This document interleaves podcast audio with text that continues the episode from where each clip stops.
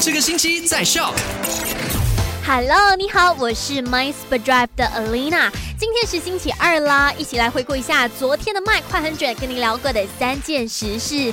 第一件事情呢，就跟你讲到现在呢，失屋的非必要行业，比如服装店啊，或者卖鞋的店啊，或者一些家庭必用品的商店，目前是可以营业的，但是呢，需要遵守 SOP，比如一次只允许十名顾客进入你的商店等等，因为每间店它的大小面积通常也不会太大嘛，那太多人进去呢，就会变成狭窄的空间，这样子的。话风险还是挺高的。当然，如果你发现有人没有遵守 SOP，一定要开口去提醒他，要不然的话，就有可能一个人不遵守 SOP，影响到一大群人。那第二件事情呢，就讲到阿斯利康疫苗。之前呢，在我们雪龙区那里就开始让大家去登记嘛，因为现在是采取自愿式的方式。结果呢，开放三个小时，这个预约就满额了。所以呢，凯里现在就呼吁沙政府呢，再重新考虑一下，要不要让大家接种这个阿斯利。抗疫苗，你觉得怎么样呢？可以 WhatsApp 进来零六五四一三四四三来告诉我你的想法。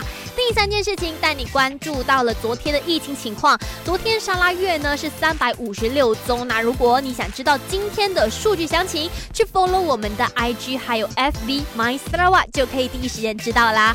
好，下午三点钟继续跟你聊留守买好玩。赶快用你的手机透过 Shop App 串流节目 SYOK Shop。